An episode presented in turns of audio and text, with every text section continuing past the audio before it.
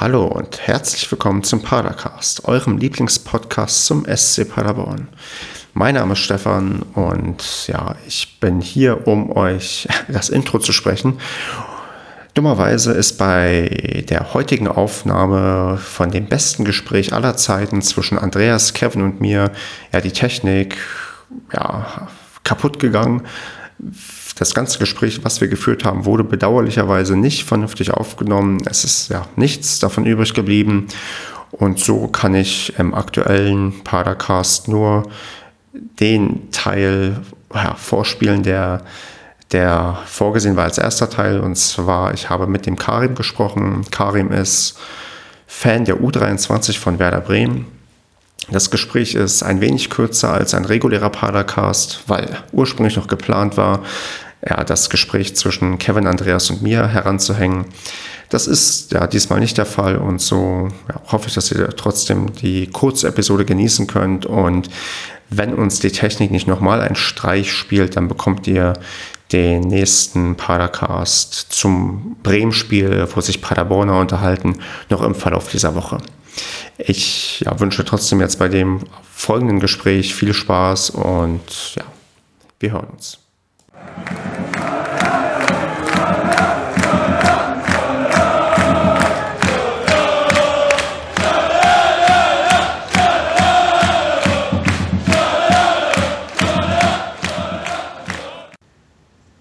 Hallo Karim.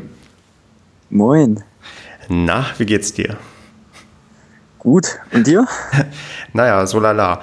Ähm, bevor wir hier aber jetzt äh, anfangen, Smalltalk zu betreiben, stell dich doch vielleicht erstmal den Hörern vor und sag, wer du bist und warum ich heute vielleicht mit dir reden möchte.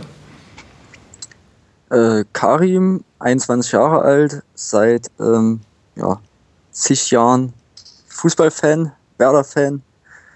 Ich bin, wenn man das so sagen kann, spezialisiert auf die U23 seit, seit der ersten Drittligasaison. Davor die letzte Regionalligasaison, als sie aufgestiegen sind, habe ich auch schon miterlebt. Und habe seit dieser Saison einen Blog über die U23 gestartet. Und wo findet man den Blog? Äh, bei WordPress, äh, Hinterhof des Henkers, beziehungsweise die Webadresse heißt Henkers Hinterhof. WordPress. Ich, ich, ich werde es bei mir im Blog nochmal verlinken, dass man da auch hinfindet. Ähm, ich finde es ich erstmal klasse, dass es jemanden gibt, der sich mit der U23 von Werder Bremen beschäftigt, weil das ist eigentlich eher die, weiß nicht, zumindest gefühlt die Ausnahme, dass das jemand intensiver versucht. Wie bist du denn darauf gekommen, das zu machen? Das ist, ähm, ja, also ich habe beruflich jetzt mehr mit WordPress zu tun dachte mir, ähm, auch über den letzten Jahren hat sich einiges angesammelt an ja, Stories und äh, Material, an, auch an Bildern. Und ich wollte das jetzt auch einfach mal, falls es jemanden interessiert, ins Internet stellen. Und bin mal gespannt, wie es sich entwickelt in den nächsten Jahren. Also ich glaube tatsächlich, dass sehr viele daran interessiert sind, also zumindest verhältnismäßig viele für die dritte Liga. Ich war total beeindruckt, wo ich das gesehen, gesehen hatte und dachte, Mensch, cool, jetzt gibt es endlich jemanden, der, weiß ich nicht, weiß ich nicht, sich damit auskennt, sich damit auseinandersetzt. Ähm, du, du, hast bereits gesagt, dass du das schon länger verfolgst. Hast du denn, weiß nicht, so einen Durch Durchschnittszahl, wie viele Spiele du live von der U23 pro Saison siehst? Also pro Saison, also in der Regionalliga als wir da drei Jahre gespielt haben, da war es selbstverständlich ein bisschen weniger. Zwecks Fahrerei und währenddessen Abitur und hast du nicht gesehen. Aber in der dritten Liga hat man ja auch immer die Ostclubs. Und da sind ja so im Schnitt 15 bis 20 Spiele. Gut, und das schaffen einige wahrscheinlich nicht mal mehr mit der ersten Mannschaft von Bremen. Ich weiß nicht, spielt die bei dir dann auch noch eine Rolle oder bist du jetzt wirklich ganz, ganz heiß auf Bremen 2? Also Profi, also Bundesliga ist jetzt die Saison bei mir jetzt eigentlich gar nichts geplant. Also ich habe da schon mehr Bock auf die dritte Liga, um ehrlich zu sein. Ich, ich, ich, muss auch sagen, die dritte Liga gefällt mir natürlich viel besser als die erste Liga damals. Aber das liegt vielleicht auch daran, dass wir jetzt da gelandet sind und ich das sagen muss. Aber okay. Ähm, gab es denn schon irgendwelche, weiß ich nicht, ähm, erwähnenswerten Stories, die du so mit der zweiten Mannschaft erwähnt hast? Also irgendwie eine spezielle Auswärtsfahrt auf irgendeinem exotischen Dorfplatz oder, oder weiß ich nicht, irgendeine besonders lange Fahrt, die man dann vielleicht für so ein ähm, Also ein Club irgendwie auf sich nimmt? Jetzt allgemein mit ja. Werder 2 in der gesamten Zeit? ich würde würd ja. sagen, ganz, ja, genau, allgemein mit Werder 2, ob dir da irgendwas einfällt. Jetzt in Erinnerung habe ich, oh, der Gegner, ich glaube, das war Kloppenburg, das war in der Regionalliga. Das war auch, da bin ich mittags, vormittags hochgefahren. Spiel war abends unter Flutlicht. Es war saukalt, waren gefühlt Minusgrade. Die haben 0-3 hinten gelegen und am Ende haben sie noch 3-3 gespielt. Die Bremer das haben 0-3 hinten gelegen. Genau. Ja. Das, das war ein Hammerspiel. Sonst in der dritten Liga habe ich auch schon einiges miterlebt. Also am Wochenende, das Spiel fällt jetzt auch definitiv mit rein. bei euch. Das habe ich auch noch nie so erlebt in der Form. Ja, dann, dann können wir gleich mal auf das Spiel zu sprechen kommen. Ähm, erstmal, wie, wie war denn deine Stimmung vor dem Spiel? Was, wie, ich meine, Bremen 2 ist echt schlecht in die Liga gestartet. Die ersten drei Spiele wurden alle verloren. Zwei sogar gegen ähm, Aufsteiger. Was, wie, wie optimistisch warst du denn dann direkt vor dem Spiel gegen Paderborn? Also, so wie das Team, also immer optimistisch. Also, das sind Ergebnisse gewesen, die Gegner wissen teilweise gar nicht, wie sie so hoch gewinnen. Mhm. Ich weiß nicht, die Spiele, was sie nicht gesehen haben, aber gegen Lotte war es einfach, man hat sich hundertprozentige verschenkt. Und Lotte macht dann halt die Dinger eiskalt. Dann waren wir ja noch in Unterzahl. Und so kommt dann halt auch mal schnell 0-3 zustande, gell? Hm. Ja, gegen Zwickau, das war auch ziemlich unglücklich. Das war wie gegen Lotte. Auch gut gespielt. Dinger halt nicht gemacht.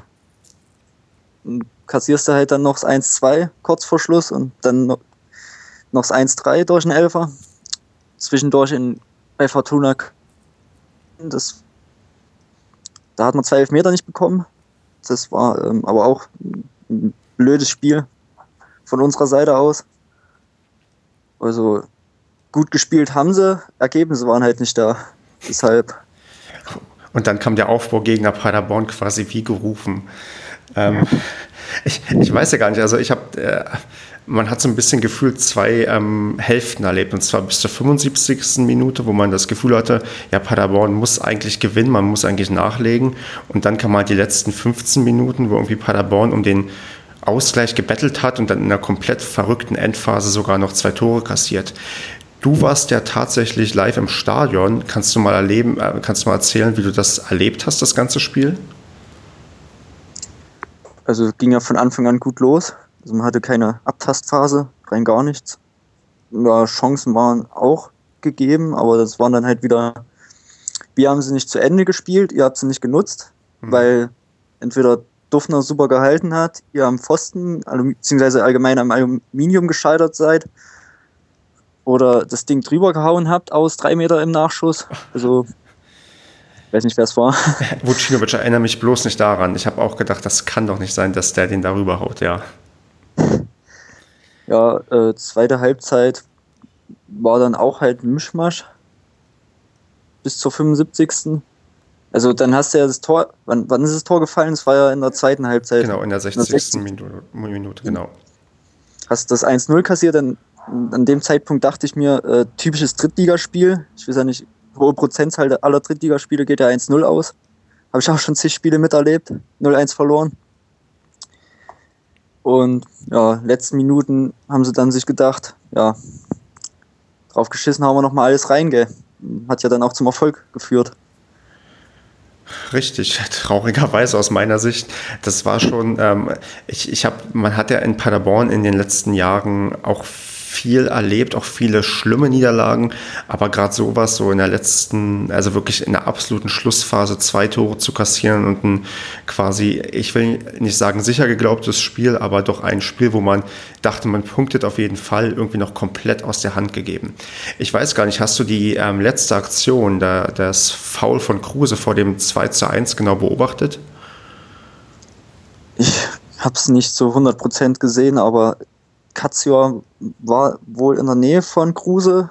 Und Kruse hat ihn dann wo weggecheckt. Ja, ich, ich habe es nämlich leider auch nicht gesehen und ähm, hatte gehofft, dass du vielleicht ähm, mir aufschlussreiche Informationen geben kannst. Wo hast du denn gestanden oder gesessen in Paderborn? Das war ähm, Westtribüne. Also hast du gesessen? Genau. Und dann wahrscheinlich dann die ähm, Seite weiter weg vom ähm, Tor, wo das Tor halt gefallen ist. Genau. Ah, okay. Wie hast du denn, ähm, es war ja ein, ein Spiel, wo wir nicht mal ein Drittel unseres Stadions irgendwie gefüllt bekommen haben.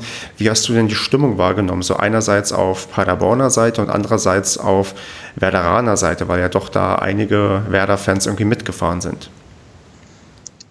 Paderborner Seite hat mich äh, beeindruckt. Ich bin da schon durchaus Schlechteres gewöhnt in der dritten Liga.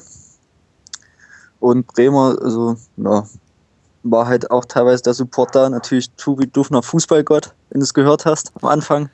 Leider nicht, nein. ähm, ja, also so Durchschnittanzahl an Werder-Fans, die da sind. Aber das sind dann meistens nicht welche aus Bremen, sondern Werder-Fans aus der Region vom Paderborn jetzt beispielsweise. Hm. Ja, genau, man hat ja, also es hing zwar so zwei kleinere ähm, Fahnen irgendwie, aber man hat schon gesehen, dass jetzt nicht irgendwie, ich hatte ja vielleicht vermutet, dass die ähm, Ultras irgendwie vielleicht Langeweile haben in Bremen, da die Saison noch nicht losgegangen ist und dann irgendwie zur dritten Liga fahren. Ist denn sowas möglich? Kommt sowas manchmal vor? Also 2000 und, oh Gott, 2011 war es, glaube ich in Wiesbaden erster Spieltag. Da war es auch so, Bundesliga ging noch nicht los. Äh, und dann hatte man einfach mal fast einen halb, dreiviertel gefüllten Gästeblock in Wiesbaden. Also okay. das war schon ziemlich gut. gut sonst, sonst fällt mir jetzt auf Anhieb äh, kein Spiel ein. Also sonst ist halt immer so Durchschnitt okay. aus der Region. Ich meine, das ist ja trotzdem immer noch gut. Ich meine, wenn ich mir überlege, ähm, vor, nee, vor einer Woche war die zweite Mannschaft von Mainz bei uns. Da war der Gästeblock komplett zu. Und ähm, das da wenigstens dann klar, Bremen ist eine Mannschaft, die die ja, ähm, ich glaube, überall Fans hat in Deutschland. Also ich habe auch selbst, ich bin ja selbst in Brandenburg groß geworden und habe da mindestens einen kennengelernt, der auch Bremen-Fan ist. Und ja, das ist schon, die Bremer ziehen schon ein paar Leute an. Und ähm, das ist, ich finde das auch ganz gut, weil wenn du so, so einen ganz leeren Gästeblock hast, das sieht irgendwie auch total, weiß ich, befremdlich aus. Ja. Nun denn, ähm, komme ich nicht drum herum zu fragen, ähm, wo geht es denn für Bremen 2 im Verlauf der Saison noch hin? Also wird man da bis zum bitteren Ende ganz unten drin stehen und sich gegen den Abstieg stemmen? Oder ist es auch durchaus möglich, dass man da so im Verlauf der Saison sich so im stabilen Mittelfeld einpendelt und äh, ja, mit dem Abstieg eigentlich nichts zu tun hat? Ist einfach wieder mal schwer zu sagen. Also ich hoffe mal nicht, dass es wie letzte Saison wird, als man dann in Aalen äh, bis zur letzten Sekunde gezittert hat. Ich weiß nicht, ob du das mitbekommen hast. Ja, ich habe die Drittliga-Konferenz ganz zum Ende noch gesehen, auch mit dem irren Finish von Wiesbaden und Cottbus, wie dann auch hin und her getauscht wurde. Ja, ich habe das gesehen. Ja, ähm, kommt drauf an, wie sich die jungen Spieler jetzt machen. Also man hat ja keine komplett neue Mannschaft. Ich glaube, es sind insgesamt achte, die jetzt neu dazugestoßen sind. Sieben aus der Jugend, glaube Also ich habe es jetzt nicht im Kopf, um ehrlich zu sein. Dann Marc Fitzner, der als Führungsposition neben Katzo natürlich und Duffner vorweggehen soll. Also äh, ja, Qualität ist auf jeden Fall da. Kommt drauf an, jetzt wer noch von der Bundesligamannschaft runterkommt. Hast ja beispielsweise einen Johannes Eggestein, der wirklich einen ziemlich guten Torriecher hat. Leon Guvara hinten links ist natürlich auch ein ziemlich starker Spieler, der sich jetzt recht gut entwickelt hat. Lukas Fröde kommt darauf an, welche Rolle er im Profiteam spielen wird. Aber sonst bist du eigentlich schon ziemlich gut aufgestellt, sodass auch ähm, Platz im Mittelfeld drin wäre.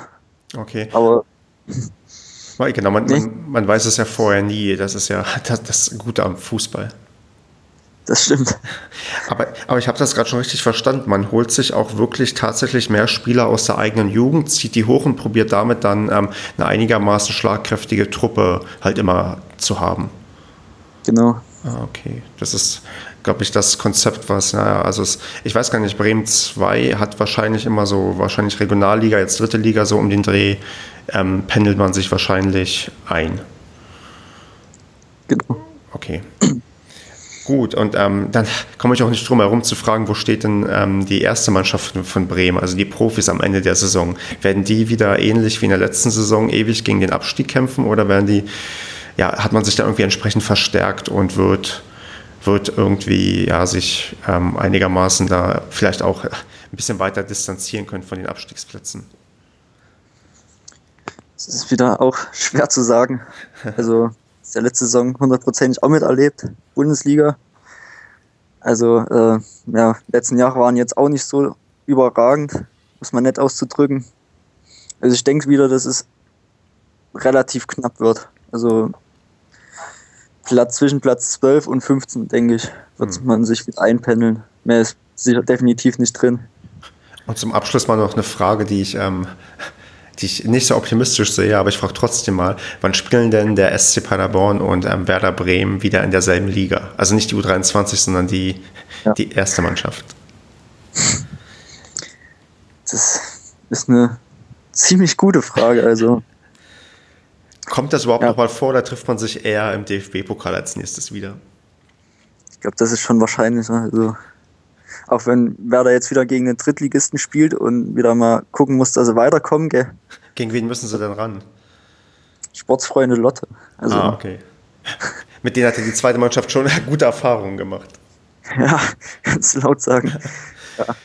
Ihr habt ja ähm, Sandhausen, gell? Genau, wir Jetzt haben ja das, das, das Knallerspiel, glaube ich, in der ähm, ersten Runde abbekommen. Das, darauf hat ganz Fußball Deutschland gewartet.